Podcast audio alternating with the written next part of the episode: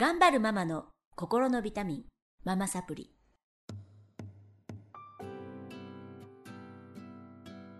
皆さんこんにちは。ママサプリの時間がやってきました。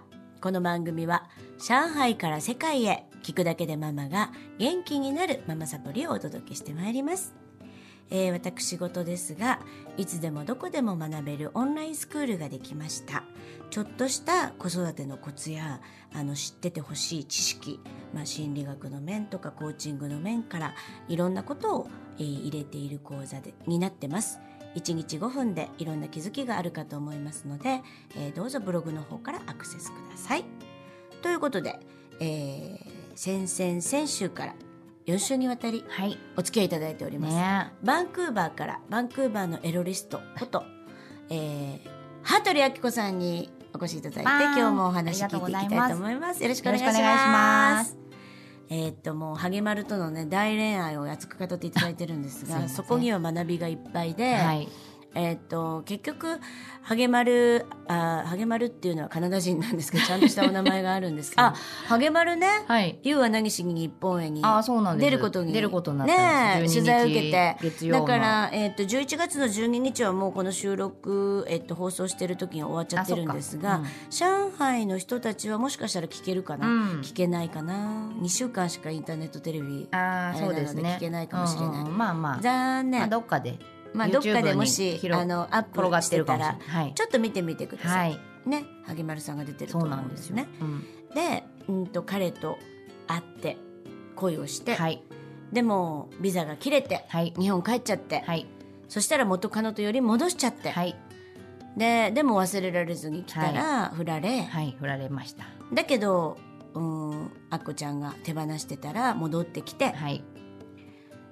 そして結婚しようっていうことになりましたがお母さんに反対されそでもそこも超えてう。はい。えー I give up そうですね。あのーまあ結婚式をこうハゲマルのうんお母さんの方がうん乳がんになっちゃう。うんまあ、なってしまって乳がんのなんですか余命宣告あと半年と言われて、その機会にもけじめとしてちゃんとした結婚式をしてなかったので披露宴をしようということで、はい。はい、ハゲマルが母と父を呼び寄せてくれて海外宿すごく一生懸命頑張ってお世話したんですね。うん。でその様子を見て母がああこういう人だったんだなと。カナダではそのいっぱいね友達がいてちゃんとした仕事もしてでみんなに気を配ってうんあこういう人なんだねっていうことが分かってくれたんですね。うんで帰りのいろいろねなんかカナダを観光を連れて行って海外宿お世話をしてくれてハゲマルが。で、まあ、帰りの空港日本にね父と母が帰る時に、まあ、母が拙い英語で「I give up」って言ってくれて。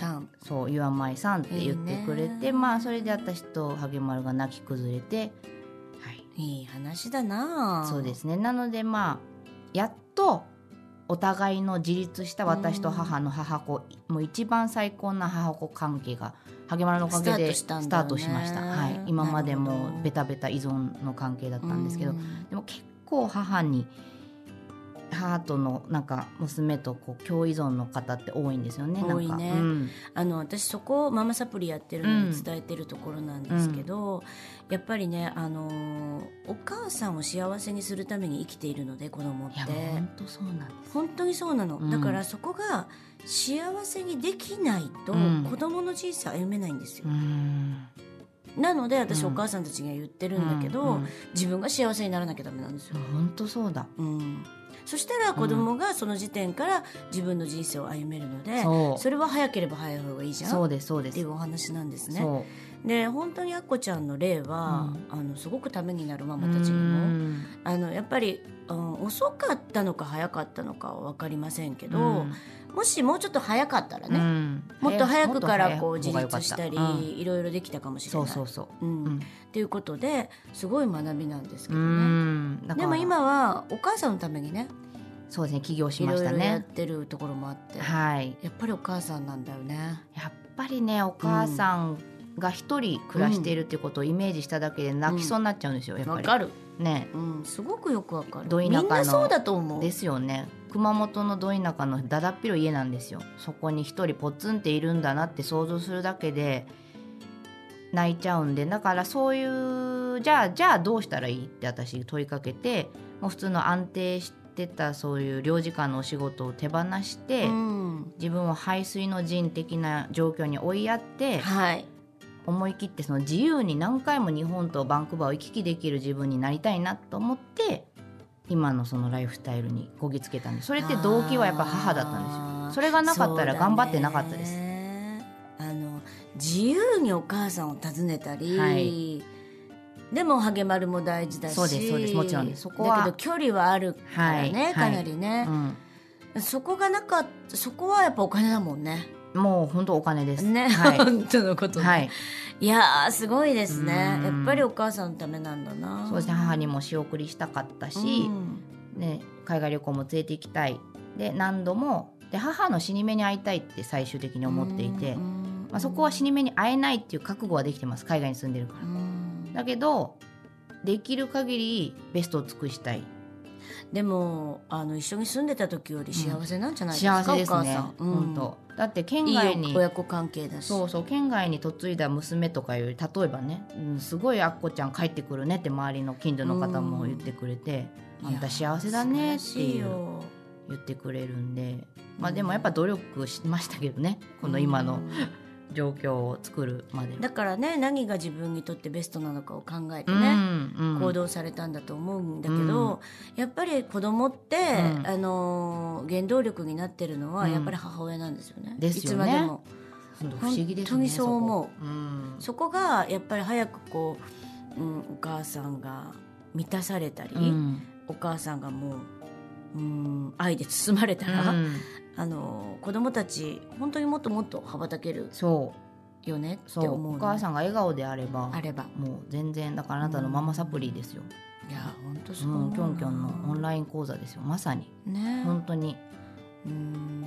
やっぱりそこのねしがらみの中でうん苦しんでる方たくさんいらっしゃるんですよね、うん。いると思います。本当に。になんかどういうメッセージがありますか？そういう人たちにそういう方たちにですよね、うん。母親ではなくてですよね。うん。うん、母親にでもいいけど。うん。結構ねうん。難しいけど、まあ大体私のところに来てくださる女子たちは、はい。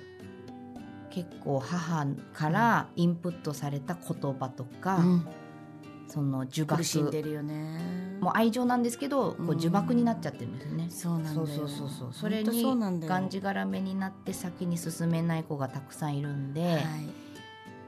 だからそのまあ言ってしまったら悪い意味での洗脳になるんですけど、うん。だから今その状況がうまくいってないことってその足かせになっている部分はもしかしたら親にあったりする可能性もあるんですね。だからそこをちょっとどういうあの位置づけにするのか難しいけどもし親が足かせになっているかもって思えるんだったらやっぱりそこは向き合ってちゃんと会話してほしいんですよ。そのいるご健在ね。命がある間に、うん親って本当に親孝行したうちにね親なしで言うじゃないですか。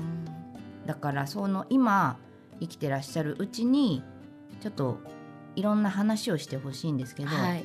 で話ってなんだべって思いますけど、うん実はねあの時あんなこと言われて辛かったとか、うん正直に言ってほしいんですよ。本当にうん。本当に。うん。そうするとねお母さん側の記憶は違ってたりするんですよ。そうなん、うん。そうなんですよ。でなんだうこんなことで私は何十年も悩んできたのかっていうことになるから、そうそうそう。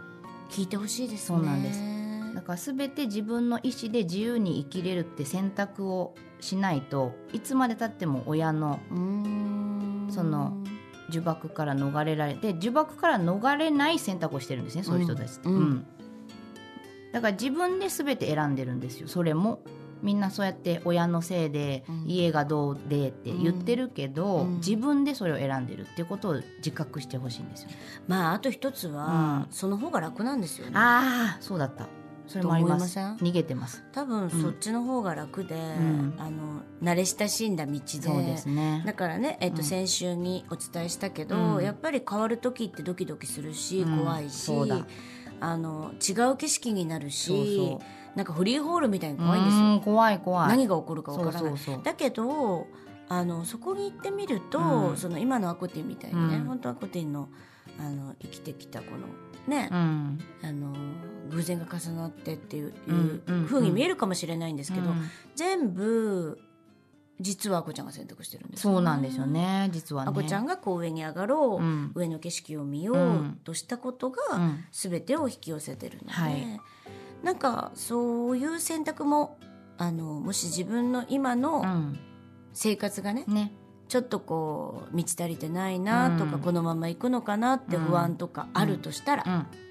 変えていただけたらと思いますね。そうですね。もう本当今なんか簡単に笑えるぐらい簡単にできるもうほんの一歩でいいんでうん、ちょっと自分と向き合ったり、親と向き合ったり、うん。自分のやりたいこととか、やったり、はいやったり。そっからですよね。そっからです。ね。でやっぱり自分と対話するっていうことですよね。そうですね。そこに行き着きまする。まする。まするはい、はい。ということで、はい。えー、4週にわたって、ねハートリーあきこさんとの対談をお届けしてまいりましたがいかがでしたでしょうか、あのー各所各所にね、はい。すごくやっぱりあっこちゃんのあの本当に、えー本に書いていないうん。あの経験からのうん。言葉がいっぱいちいっぱい散りばめられていたと思いますのでまあ皆さんよよかったらね「ハートリーあきこ」でウェブ検索していただきましたらメルマガ登録していただくと、えっと、無料動画とかも見れるようになっておりますので、はい。よろしくお願いします。いやーよろしくお願いします。っていうかきょんちゃん本当にありがとうございます。いやーありがとうございました。愛を感じました。きょんちゃんうまいですね。やっぱ声も綺麗だし。え本当、うん。じゃあどんどん宣伝してください。じちょっと今褒めたんで 1000円ちょうだい。ということでさ、は私たちのあのーなんだろう、うん、旅は続きますよ。そうですよ。バンクーバーにも行きますよ。ああぜひ来てほしいです、ね、本当に。でまた日本でも会えるし。そうですそうです。やっぱりもうなんかどんどんこう自由に、うん。あのママたちも行きたいところにうん。会いたい人も、ね。うん会えたらいいな。そう。本当に。やっていけたら女の人がね。いや本当にこう、ね。人生が豊かだなって感じた時って好きな人にこうやって会いに来れる、うん。私きょんちゃんにあ会いたいなと思って来たから、ねでいいよって言うから、おいいんだと思思って。まあ、まあ私もだから、息子来ね、うん。本当はあのあ明日明後日からかな。受験なんですけどこんなことしてる場合じゃないんだねけど、本当にありえっと、許してくれるあの自由がある。そうだから私思うんですけど自分を自由にできた分だけ、うん。他人を自由にできるので、そうですね、うんだからやっぱりママが幸せにならないとダメだと。いや本当そう女性が、ね。そうハッピーすワイフハッピーラメッセージをそれはわがままになるということではなくて、うんうん。あの本当に自分で自分のしたいことを聞いてあげるそうです。自分で自分を愛おしいと思ってあげる、うんうん。大切にしてあげるってことからそれ。全て始まると思うので。で結局女性が幸せだと男性も幸せなんですよ、ね。うん、世界も幸せ。世界も幸せなんだ。そうなの。言いたいこといっぱいあるんですね。ということで。もう終わるよ。楽しかったんですが楽しかったです。4週にわたりお届けしてまいりました、えーまた次週も素敵なゲストをお迎えしてお届けしたいと思います。それでは今日はこの辺で終わりにしたいと思います。ありがとうごあざいました